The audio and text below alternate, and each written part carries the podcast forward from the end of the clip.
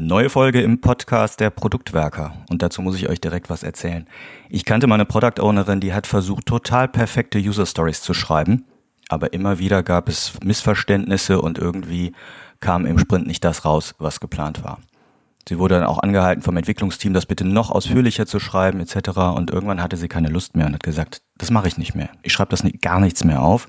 Ich erzähle das euch einfach nur, was dieses Problem des Benutzers ist. Also die User Story, die Benutzergeschichte, einfach mal erzählt. Und siehe da, es gab viel mehr Rückfragen, es wurde viel mehr diskutiert und tatsächlich ergab sich ein Verständnis, was gut genug war, um im Sprint vom Entwicklungsteam wirklich gute Ergebnisse zu produzieren.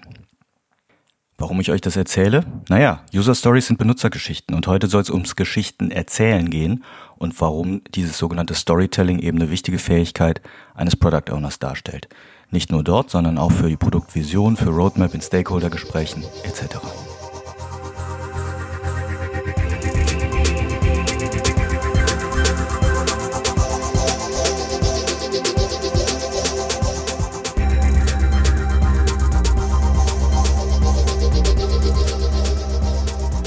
Der Dominik und ich sitzen hier und wir würden heute über das Thema Storytelling gerne miteinander sprechen. Hi Dominik. Hallo Olli. Dann direkt mit der Tür ins Haus gefallen. Was ist denn für dich Storytelling? Storytelling ist eigentlich, ich sag mal, ein moderner Begriff für eine Technik, die wir als Gesellschaft und als Menschen schon seit Ewigkeiten beherrschen, nämlich das Erzählen von Geschichten. Also Geschichten zu erzählen im Sinne von, ich habe irgendetwas, das ich vermitteln möchte und ich baue das in eine Geschichte, wie wir es über Märchen oder Heldenepos oder irgendetwas kennen und kann das durch das Erzählen einer Geschichte gut jemand anderen kommunizieren, transportieren. Das ist so für mich Storytelling in a nutshell. Also du hast gerade schon Märchen angesprochen als ersten Punkt. Ist das so die älteste Form von Storytelling? Ich glaube, äh, bei Märchen wird es ein bisschen schwierig. Äh, bei Märchen haben wir so etwas wie die Gebrüder Grimm, die die Märchen, altdeutsche Märchen und so weiter gesammelt haben. Das kennen ja die meisten auch vor allem durch viele Disney-Verfilmungen etc. Aber ich glaube, dass die Erzählung an und für sich, ohne jetzt ein Märchen zu haben, wo etwas ähm, Fiktives erzählt wird oder ähnliches. Alleine eine Geschichte von meinetwegen zwei Stämmen in der, in der Steinzeit oder noch früher äh, die halt eben auch untereinander Kontakt hatten. Ich glaube, dass da schon auch Geschichten erzählt worden sind. Und zwar Geschichten, die dir emotional vermitteln, was ist jemand anderes passiert, was hat er getan, was ist dadurch hinten rausgekommen und wie kann ich vielleicht daraus irgendetwas lernen und einfach auch als Inhalt für Kommunikation. Also einfach, weil wir miteinander kommunizieren wollen und auch müssen und nicht nur eben über, wo finde ich die nächsten Bären, wo finde ich die äh, leckeren Fische und so weiter, sondern irgendwann auch so eine Metadiskussion über die äh, Lebenserhaltung hinweg passiert, nämlich in das Soziale rein. Ich glaube, ab dem Moment haben wir eigentlich Geschichten gehabt.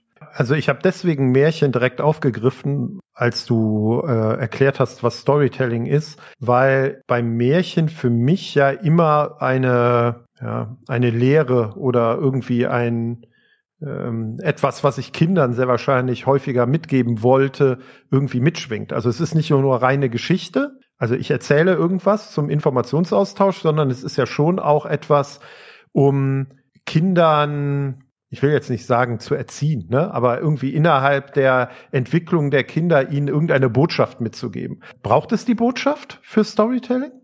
Das ist eine gute Frage und ich glaube, dass jede Geschichte, die man erzählt, egal in welchem Kontext, egal an wen, es gibt immer einen Zweck des Geschichtenerzählens. Aber der Zweck kann total unterschiedlich sein. Wenn wir beide jetzt miteinander über eine, äh, über irgendeine Situation sprechen und ich erzähle eine Geschichte aus meinem Alltag oder was mir mal passiert ist, dann kann es natürlich sein, dass, so wie du es gerade bei dem Märchen gesagt hast, so eine Art erzieherische Intention dabei steht. Also ich wünsche mir eine Veränderung von deinem Verhalten. Deswegen erzähle ich dir eine Geschichte, die dir irgendwie klar machen soll, warum es sinnvoll wäre, sich so und so zu verhalten. Warum es sinnvoll ist, nicht immer nur nach oben zu gucken, sondern auch mal nach unten zu gucken, damit du eben nicht mit wie Hans Guck in die Luft irgendwann im Wasser landest. Ja, irgendwie sowas. Ich glaube aber auch, dass es noch weitere Möglichkeiten der, des Zweckes gibt, wie beispielsweise, ich erzähle dir eine Geschichte, damit du den Eindruck hast, ich bin sehr erfahren in einem bestimmten Bereich oder ich will mein Ansehen bei dir steigern. Vielleicht noch nicht mal so explizit, aber implizit. Ist so ein bisschen wie bei Schulz von Thun mit den vier Seiten einer Nachricht. Äh, das heißt, Kommunikation ist auf verschiedenen Ebenen. Es kann auf unsere Beziehungsebene einwirken. Es kann aber auch einfach, ich möchte einfach nur mitteilen, was es anderen passiert. Ich könnte dadurch einen Appell auslösen, etc.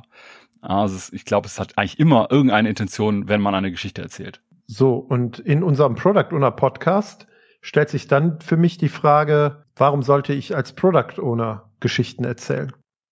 Ja, wir hatten es ja auch schon ganz oft in verschiedenen Folgen, dass wir über so etwas wie eine Produktvision geredet haben. Dass wir über das, äh, wofür ist das Produkt eigentlich da? Warum machen wir das? Wie verbessern wir die Welt durch unser Produkt?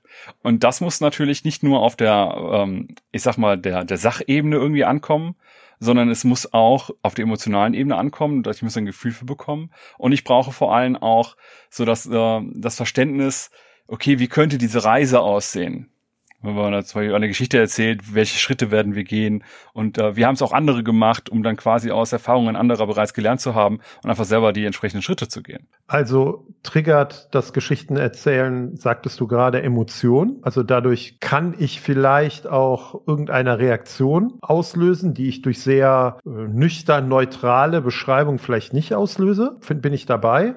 Es gibt meiner Erfahrung aber noch, nach noch einen weiteren Punkt, nämlich ich erinnere mich viel einfacher an Geschichten. Ne? Also sind wir wieder bei den Märchen. Warum haben die Märchen sich über äh, so viele Jahre tatsächlich immer weiter erzählt und entwickelt, bis die Gebrüder Grimm und wer auch immer sie dann vielleicht aufgeschrieben hat?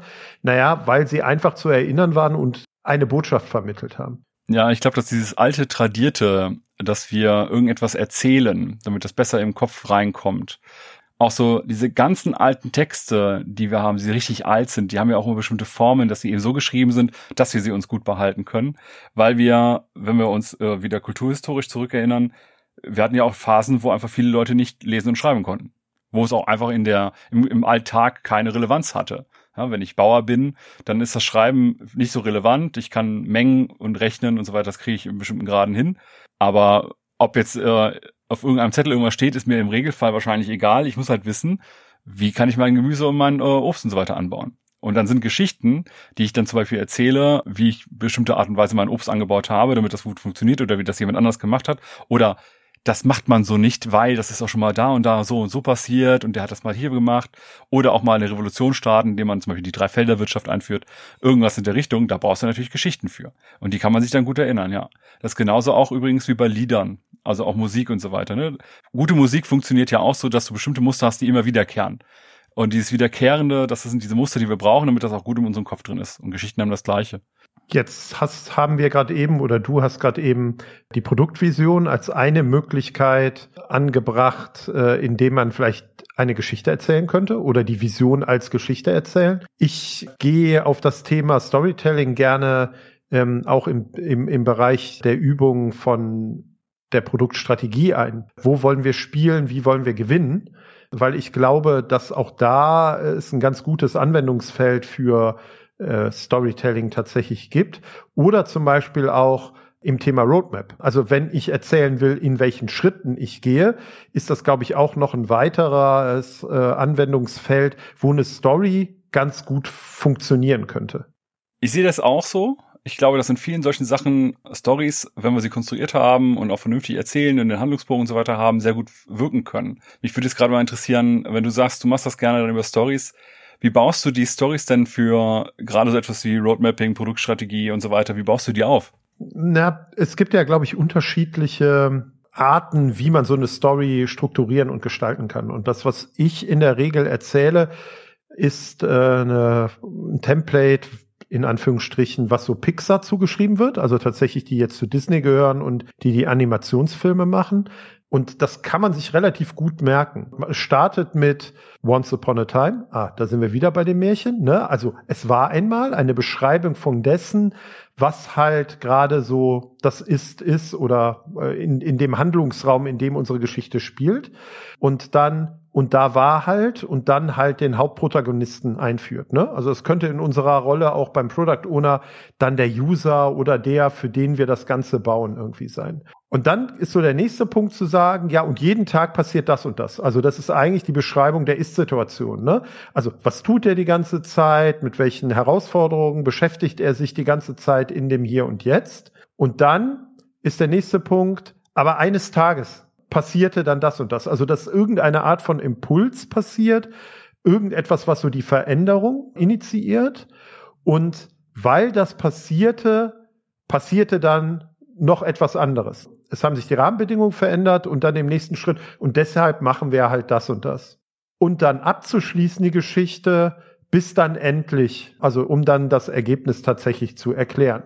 Also ich glaube, wenn man sich daran erinnert, once upon a time, there was, every day, ne, jeden Tag, one day, because of that, ne, was da so passiert ist. Und lustigerweise bei den Pixar-Filmen ist es so, dass sie noch eine zweite Wendung dann einbauen. Und weil das passierte, passiert dann halt das, bis dann endlich das und das ist. So, und jetzt sind wir wieder bei dem Punkt so Vision oder Strategie.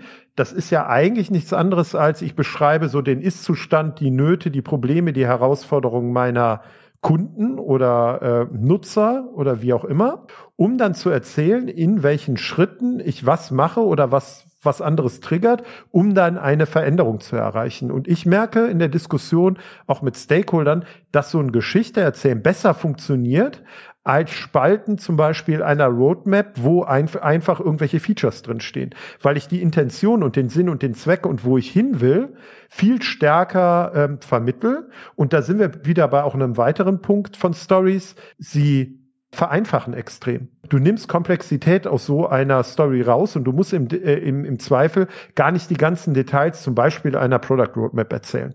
Nee, es soll ja auch eine klare, eine klare Geschichte sein. Es gibt, äh, deswegen ich gefragt hatte, es gibt relativ viele verschiedene Formate, wie man jetzt eigentlich Geschichten aufbauen kann. Jetzt unabhängig davon, ob man das Trendwort Storytelling dafür verwenden möchte oder nicht. Aber die meisten davon haben halt immer irgendwie eine Art Krise oder Konfliktsituation, mit der man umgehen muss, die in irgendeiner Art und Weise von irgendwem bewältigt wird. Sei es jetzt diese berühmte Heldenreise, die gerne genommen wird, oder auch so ein Drei-Akte-Aufbau, wo du die Ausgangssituation, Konflikt und Lösung hast. Oder wo du halt irgendwie die Krise des Protagonisten bis ins Unendliche steigert und danach wieder so eine Wiederauferstehung hast, wie der Phönix aus der Asche. Also du hast eigentlich immer so eine, eine Art Reise in irgendeiner Art und Weise. Deswegen, ich glaube, dass das einfachste Format ist tatsächlich so eine Heldenreise, aber auch so ein, so ein Märchenformat mit Once Upon a Time, einfach so als mehrstufiger Klang, den ich mir im Kopf behalte. Wenn ich eine Geschichte erzählen will, dann kann ich mich daran abhangeln. Das ist total hilfreich in der Praxis. Das sehe ich genauso. Und das, was du mit der Heldenreise meinst, ich bin da völlig dabei. Ne? Also wenn wir in unsere Story einen Charakter mit einpflegen, mit dem wir auch mitfiebern können, dann triggert das genau dieses Thema äh, Emotion, was wir gerade eben hatten. Ne? Also ähm, ich entwickle vielleicht irgendeine gewisse Form von Empathie für das, was da passiert mit diesem Charakter. Also ich glaube schon, dass es den tatsächlich auch braucht, damit ich diese Story auch wirklich ähm, aufnehme, je nachdem, wie ich sie denn erzähle. Du hattest gerade eben noch gesagt, die, die reduziert Komplexität. Ich glaube, ein Fehler, den man am Anfang durchaus machen darf, aber danach irgendwann auch wieder ablegen muss, ist, dass man zu sehr reduziert. Weil natürlich, wenn du jetzt irgendeine Geschichte, du hattest eben ja auch äh, Filme genannt, so als, als eine Analogie, wo das eben auch passiert, du könntest sie halt meistens auch extrem runter reduzieren. Ne? Weil du kannst halt am Ende sagen, da ist ein Kerl, der liebt eine Frau, aus irgendeinem Grund kriegt er die Frau jetzt doch nicht, er leidet stark darunter, er packt's an, er kriegt sie doch und am Ende sind alle glücklich. So, dann ist die Geschichte irgendwie extrem reduziert, aber es fehlt irgendwie hinten vorne Futter, Fleisch, damit ich diese Emotionalität überhaupt haben kann. Also ich glaube, dass da auch, wenn ich jetzt eine Geschichte von einem Nutzer erzähle, ich kann das natürlich erzählen, ja, und jetzt stellen wir uns mal vor, da gibt es diesen Nutzer, der jeden Tag das und das Problem hat und das nervt ihn total. Und eines Tages merkt er dann, ach, es gibt hier eine Lösung, jetzt nutzt er die Lösung und es ist alles super. Dann ist das zwar eine Geschichte, aber die ist halt nicht spannend. Die hat keinen guten Spannungsbogen, die hat kein Futter. Und da können wir auch auf unsere Folge mit den Personas beispielsweise verweisen, wo man alleine den Nutzer etwas ausstaffiert. Noch nicht die Situation, aber den Nutzer schon mal anfängt. Ja, und da passt auch ganz gut dazu, dass unser Gehirn, ganz vereinfacht gesagt, so funktioniert, dass wir eigentlich ständig bewerten. Also wir bewerten entweder, ist da irgendeine Gefahr für mich oder äh, wir scannen, gibt es irgendeine Op Option für mich? Also irgendwas, was für mich drin ist, ne? Also was meine Aufmerksamkeit vielleicht rechtfertigt oder das Zeitinvest irgendwie sinnvoll macht. Und deswegen bin ich bei dir, muss die Geschichte halt auch so sein, dass es eine gewisse Aufmerksamkeit auch triggert, ne? Also dass sie nicht so sachlich äh, neutral ist, sondern es muss sich schon wie eine positive zusätzliche Option für mich persönlich äh, anfühlen, damit auch sowas wie Emotionalität tatsächlich passieren kann. Völlig d'accord. Und noch viel krasser wird's ja, wenn du so eine Geschichte zum Beispiel aus Nutzerperspektive hast, die du in einem äh, Storytelling-Format verwenden willst, wenn die Geschichte gar nicht von dir, sondern von einem der Nutzer erzählt wird. Also die Situation kennen wir ja auch, äh, dass wir in, in User-Tests oder so weiter oder in Nutzerinterviews einfach mal einen Schnipsel haben, wo jemand eine Geschichte einer Interaktion erzählt. Oder ich hatte mal folgende Situation, dann wird eine Geschichte erzählt, die jemand tatsächlich selber erlebt hat. Das sind ja in der Regel die Geschichten, die am stärksten emotionalisieren, weil man sofort eine, ein empathisches äh, Verhältnis zu der Person, die eben erzählt, zum Erzähler oder zur Erzählerin bekommen kann. Und dafür braucht es halt, wenn man sich mal diese Geschichten anhört, was erzählen die Leute eigentlich? Manchmal springen die ein bisschen, ja, in der Art und Weise, wie sie erinnern. Das merkt man ja schnell. Das ist auch, das kann man ein bisschen straffen, aber das ist schon in Ordnung. Aber die haben halt auch manchmal Details, die denen halt gerade wichtig sind, die wir vielleicht beim Erzählen auch weglassen würden, wo wir dann auch ein bisschen lernen können, okay, wie, wie erzähle ich eine gute Geschichte? Wie häufig siehst du dein Product Owner die Geschichten erzählen? Anstatt äh, sachliche Fakten, Roadmap, runterrattern mit allen Bullet Points oder so. Wie oft begegnet dir das? Viel zu selten. Das ist schon mal einfach zu beantworten. Und es kommt tatsächlich so ein bisschen auf den Kontext des Product Owners an, in dem er oder sie sich bewegt, weil es gibt so Kontexte, da geht es eher darum, dass du als Product Owner, ich sag mal, deine Features, die irgendwie rangetragen werden, dass du die umsetzt, dass du die zwar auch geil entwickelst und auch gut ausgestaltest, aber was genau gemacht werden muss, kriegst du quasi vorgegeben. Dann hast du schnell auch Schwierigkeiten, da gute Geschichten zu erzählen. Sobald du aber, und das merke ich ab und zu bei einigen der Product Owner, die ich coache und auch gecoacht habe in meinem Leben, dass da die Themen, die die wirklich fesseln oder wo sie sagen, ey, das ist, das macht auf jeden Fall richtig Sinn, dass sie da auch gut in der Lage sind, so aus dem Stegreif heraus eine fiktive Geschichte von Nutzern zu erzählen. Das ist aber insgesamt viel zu selten. Kann man das denn üben? Ich glaube, das kann man üben. Das kann man, äh, das muss man üben können, weil sonst würde ja jeder, der eine gute Geschichte erzählt, von 0 auf 100 das erzählen können. Äh, ich glaube, dass die meisten halt einfach angefangen haben, Geschichten zu erzählen. Wir fangen in der Regel ja als Kinder an, Geschichten zu erzählen. Keine Ahnung, jeder, der kleine Kinder hat, kennt das, dass sie einfach mal anfangen rumzubrabbeln und erzählen die irgendwie und labern die eine irgendwie äh, irgendwas an die Backe, ja, und reden, reden, reden und denkst, was erzählst du da für eine Geschichte, aber du hörst halt zu, weil es ist ein kleines Kind und die sind in der Fantasie des Kindes entsprungen natürlich auch immer ein, äh, auf einem entsprechenden Niveau. Das heißt, die werden halt auch mit dem Alter immer komplexer, je mehr die Leute die Geschichten erzählen. Und jetzt habe ich ja so so einen Rollenspiel-Hintergrund mache ich ja kein Hehl draus als äh, Oller Live Rollenspieler und äh, auch Pen and Paper Spieler seit Ewigkeiten. Du, die ersten Sachen sind halt nie so richtig gut. Aber sobald du anfängst, immer mehr Geschichten zu erzählen, wenn ich eine Spielrunde habe, wo ich dann mal äh, leite und irgendwie erzähle, die, äh, wie die Situation ist, wie das Szenario ist und wie die einzelnen Menschen, die jetzt in dem Umfeld sind, reagieren auf die Spieler, die ich gerade irgendwie unterhalte. Das hilft natürlich jedes Mal, da auch Feedback zu bekommen und einfach immer besser zu werden. Und da gibt's dann auch, äh, natürlich gibt's da auch jede Menge Anleitungen. Es gibt zum Beispiel, wenn man nach Rollenspiel, ich kann auch einen Link mal gut in die äh, Shownotes reinpacken da sind so die äh, üblichen Rollenspielplots drin. Das sind dann einfach äh, quasi grobe Strukturen mit, keine Ahnung, äh, die Charaktere kommen auf einer Reise an einen Unterschlupf mit einer feindlichen Gruppe vorbei, äh, die eine böse, böse, böse Tat vorbereiten und man kann sie jetzt aufhalten oder nicht. Das kann ich jetzt im Produktkontext vielleicht nicht so benutzen, aber ich kann halt eine Geschichte nutzen, äh, konstruieren. Und es gibt auch du kennst sie vielleicht, die Story Cubes, diese kleinen Würfel mit Symbolen drauf. Die sind ja eigentlich auch nichts anderes als eine, ein Übungsinstrument für Geschichten erzählen. Ich würfel, habe jede Menge Symbole und dann gibt es ganz viele verschiedene Spielvarianten, äh, wie ich jetzt mit den Würfeln Geschichten erzählen muss. Das ist auch tatsächlich eine Übung, die ich mit Product Ownern mache, die ich begleiten darf. Äh, Story Cubes nehmen, würfeln und einfach mal sich trauen, eine Geschichte zu erzählen. Und ich merke genau das, was du erzählt hast, je mehr Übung da kommt und wenn ich so ein bisschen so die Scheu davor verliere, weil wir es vielleicht verlernt haben, ne? nach dem Kindsein, wo wir einfach Geschichten blabbern, äh, dass wir so etwas nicht mehr tun, dass das auch bei sehr vielen äh, Menschen, mit denen ich zu tun habe, auch wieder zurückkommt und dass denen das auch extrem viel Spaß macht. Ich hätte eben gesagt, es gibt so dieser, diesen Moment oder den, den Zweck einer Geschichte, den ich, die ich erzähle. Und natürlich kommt, je älter wir werden, desto wichtiger sind für uns, also bis zu einem gewissen Level, sind für uns soziale Beziehungen extrem wichtig. An der Stelle heißt es auch immer, wenn ich eine Geschichte erzähle, welche Wirkung hat das auf unsere Beziehungsebene? Und äh, wenn ich jetzt eine Geschichte erzähle, die vollkommen abstrus ist, die vollkommen absurd ist, kann es natürlich sein, dass ich mich in irgendeiner Art und Weise lächerlich mache. Deswegen, was ich gerne mache in, in so äh, Spielübungen, dass man vorher entweder über die Story Cubes Items verteilt oder jeder denkt sich irgendein Spielelement aus, das ist, keine Ahnung, Gartenschlauch, Schere, irgendwie sowas. Und man verteilt das so ein bisschen in eine Gruppe und dann müssen, muss jeder äh, ein Teil einer Geschichte erzählen.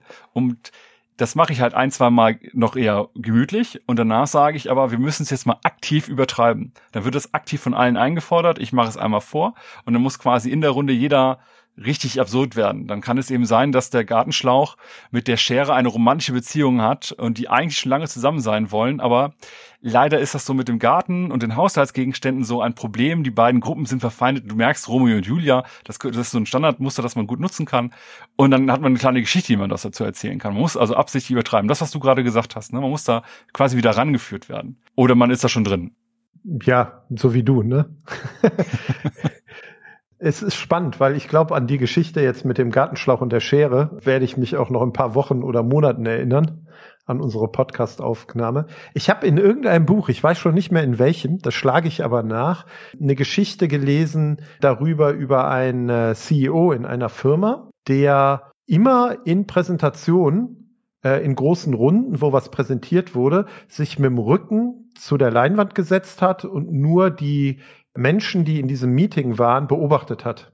Und das erzählt jemand, dass ihm das passiert ist und dass ihn das total irritiert hat, weil er gedacht hat, ist er jetzt nicht interessiert an meinen Bullet Points und an meine PowerPoint Slides?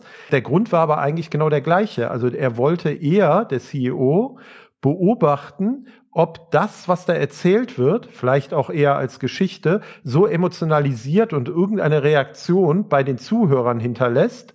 Und dem waren dann die Bullet Points irgendwie gar nicht wichtig, sondern er wollte halt eher gucken, wie viel Emotionen oder dann auch äh, mögliche Erinnerungen an das, was da erzählt wird, triggert es denn bei den Teilnehmern.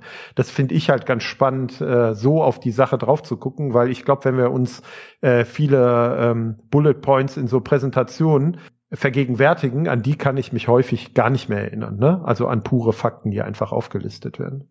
Aber das ist auch eine schöne Geschichte, die du gerade erzählst. Ne? Also genau. Weil da ist auch erstmal so, okay, ich, da ist irgendwie jemand, der redet und der CEO irgendwie total wichtig, der guckt aber gar nicht zu dir, sondern er guckt ins Publikum. Was soll das denn? Krise, hä? Warum? Das irritiert mich. Bin ich ihm nicht wichtig genug?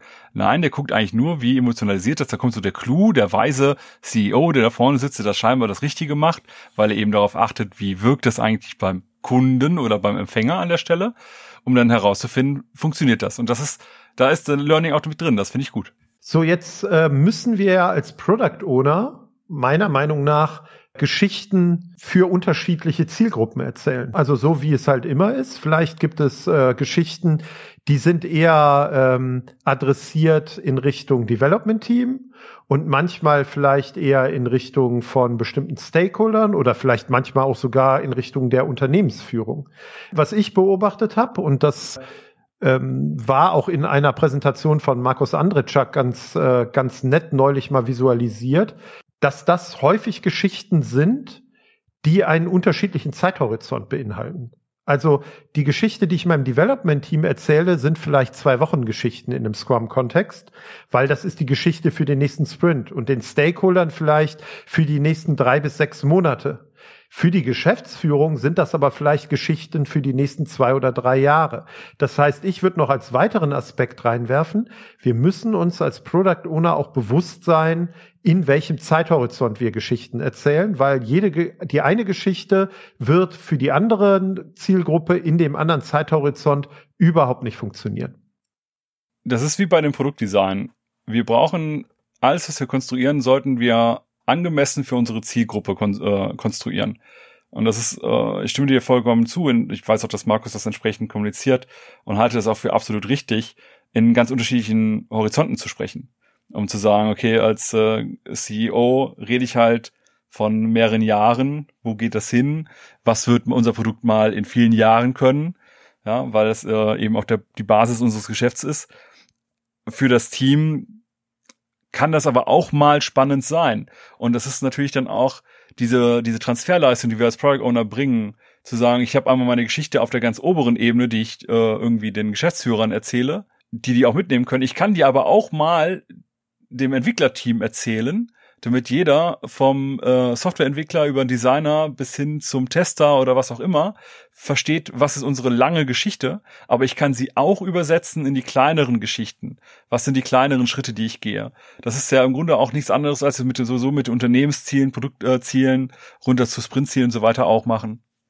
Genau, also dass die ganzen äh, Geschichten in unterschiedlichen Zeithorizonten auch eine Verbindung miteinander haben, also irgendwie in Beziehung zueinander stehen, bin ich dabei, runterzustrippen. Das, was mir auffällt, ist, dass wenn Product Owner Geschichten erzählen können oder es auch machen, dass das häufig in dem Development Team Kontext mit so einem Zeithorizont zwei, vier Wochen noch ganz gut funktioniert dass man sich aber schwerer damit tut, in einem größeren Zeithorizont eine bestimmte Geschichte zu erzählen. Da wird mich jetzt so abschließend interessieren, was glaubst du, woran das liegt? Äh, erstmal finde ich das ganz spannend, weil ich habe das äh, in meiner eigenen Perspektive eher andersrum. Ah, dass das so die gut. großen, weiten Geschichten irgendwie einfacher zu erzählen sind, weil man viel weniger im Konkreten drin ist, weil du kannst noch mehr rumspinnen, du kannst noch mehr fantasieren.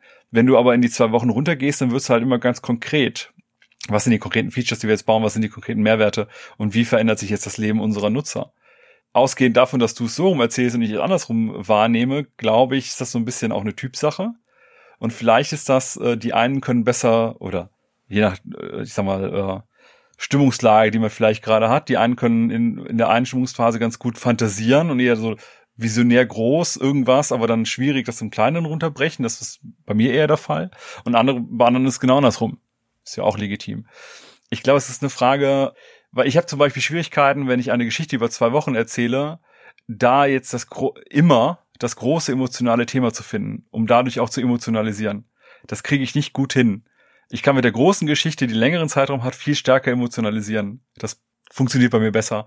Ich kann mir aber vorstellen, dass ich, äh, wenn ich in dem Kleinen erzähle, dass ich mal einen ganz guten Lauf habe, dass irgendwas mal gut funktioniert, aber in der Regel, also wenn ich so ein Feature habe, wo ich sage, okay, das ist ein echter Meilenstein, wenn wir das rausbringen, dann haben wir echt massiv was verändert, äh, dann kann ich das auch auf zwei Wochen Basis erzählen. Hast du denn eine Idee, woran das liegen könnte? Naja, aber ich würde erstmal auf deine Antwort, dass du es genau andersrum äh, siehst, einsteigen wollen. Finde ich spannend bei mir triggert das direkt den Punkt, äh, die zwei Wochen, die jetzt ein Team mit einem Product Owner investiert, sind zu selten, dass das coole Feature da drin und häufiger eher ein Sammelsorium von irgendwelchen Dingen, die aber nicht spannend als Geschichte erzählt werden können. Vielleicht liegt das Problem gar nicht so sehr im, es ist schwieriger, zwei Wochen Geschichten zu erzählen, sondern eher dass ich mir zu wenig Gedanken darüber mache, was wäre denn die coole zwei Wochen Geschichte, um dann zu überlegen, was man macht. Da sind wir ähnlich wieder wie bei Sprintzielen unterwegs. Packe ich erst alle Items äh, in Sprint Backlog aus dem Product Backlog und überlege mir dann, oh, was könnte das Sprintziel sein?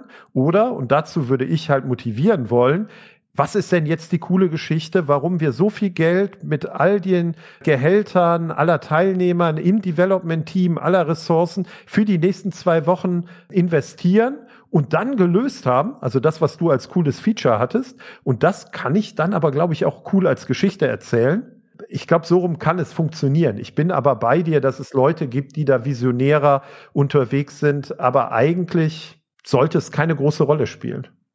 Ja, das mag sein. Also ich merke nur, dass ich äh, persönlich da ein bisschen schwieriger mit äh, zurechtkomme und auch merke, dass ich gar nicht für jeden Sprint, den ich irgendwie habe, groß eine Geschichte erzählen kann. Ja, weil manchmal hast du auch einfach äh, Sachen, die jetzt gemacht werden müssen, da ist die Story, die du erzählen kannst, nicht groß emotionalisierend. Das liegt aber vielleicht auch daran, dass ich gerne Sachen erzähle, die sehr stark emotionalisieren. Äh, woran das liegt, ähm, war, ja, war ja die Frage, die du eigentlich gestellt hast. Äh, ich weiß es nicht, ne? Deswegen, ich, vielleicht ist es tatsächlich üben und sich darauf einlassen und einfach mal gucken, krieg ich äh, meine Vision, meine Produktvision, meine Produktstrategie, meine Roadmap denn mal anders vermittelt, in eine Story gepackt. Die kann ich ja auch vorherschicken und es zeigt dann auch tatsächlich die Roadmap. Kann, kann, man kann das ja auch kombinieren. Und äh, dann einfach mal zu gucken, was passiert denn bei der Zielgruppe, für die ich das gerade oder äh, mit den Stakeholdern, für die ich das gerade erzählt habe. Ich habe häufig den Eindruck, dass es eher am ähm, das fühlt sich ungewohnt an und ich übe es nicht tatsächlich liegt und nicht, dass wir es nicht können. Ja, ich glaube, mit ein bisschen Übung kriegen wir eigentlich alle das irgendwie hin. Dann wollen wir mal appellieren, oder? So zum Abschluss ja. unseres Podcasts. Ich habe äh, nämlich noch einen ganz wichtigen Punkt zum Thema Storytelling, den ich nicht unterschlagen will. Es ist ein anderes Fass. Ich werde es auch nicht zu groß aufmachen. Aber wenn wir in Organisationen arbeiten, und jetzt gehe ich ein bisschen aus der reinen Rolle des Product Owners raus, aber in die, in die Organisation hinein. Kultur und Miteinander ist extrem stark von Geschichten geprägt. Geschichten sind sozusagen ein Triebmittel, aber auch ein Klebstoff, der eine Organisation kulturell zusammenhält. Das heißt, alles, was ich erzähle an Geschichten, prägt auch untereinander. Ne, Verhaltensweisen, wie man sich an bestimmten Stellen zu verhalten hat, werden über Geschichten transportiert. Ja, man erinnert sich an irgendeinen Kollegen, der irgendwas gemacht hat, das dann irgendwie noch rumgetratscht wird, obwohl der Kollege vielleicht längst nicht mehr da ist. Ja, irgendwelche Geschichten, die man hat.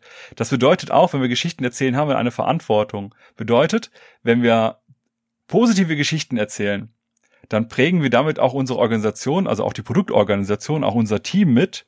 Und wenn wir die negativen Geschichten erzählen, dann kann es sogar sein, dass wir, äh, dass wir Teams runterziehen. Aber nur von Misserfolgen reden, von anderen Teams aus unserem Kontext, die vielleicht irgendwas nicht geschafft haben, dann prägen wir ganz stark mit. Das bedeutet letztendlich, wenn wir Geschichten erzählen, erstens erzählt Geschichten. Aber zweitens, erzählt vor allem auch immer wieder gerne positive Geschichten, weil wir wollen uns ja auch in eine positive Richtung entwickeln. Und wenn wir uns immer nur an den negativen Geschichten aufhängen, dann erzeugen wir gleichzeitig auch eine Kultur des Negativen, des Schlechten, des Schuldzuweisens, des nicht vorankommens, also etwas. Und das sollte man tunlichst vermeiden. Zumindest reduzieren. Sehr schönes Schlusswort. Also, lasst uns alle miteinander als Product Owner mehr positive Geschichten erzählen.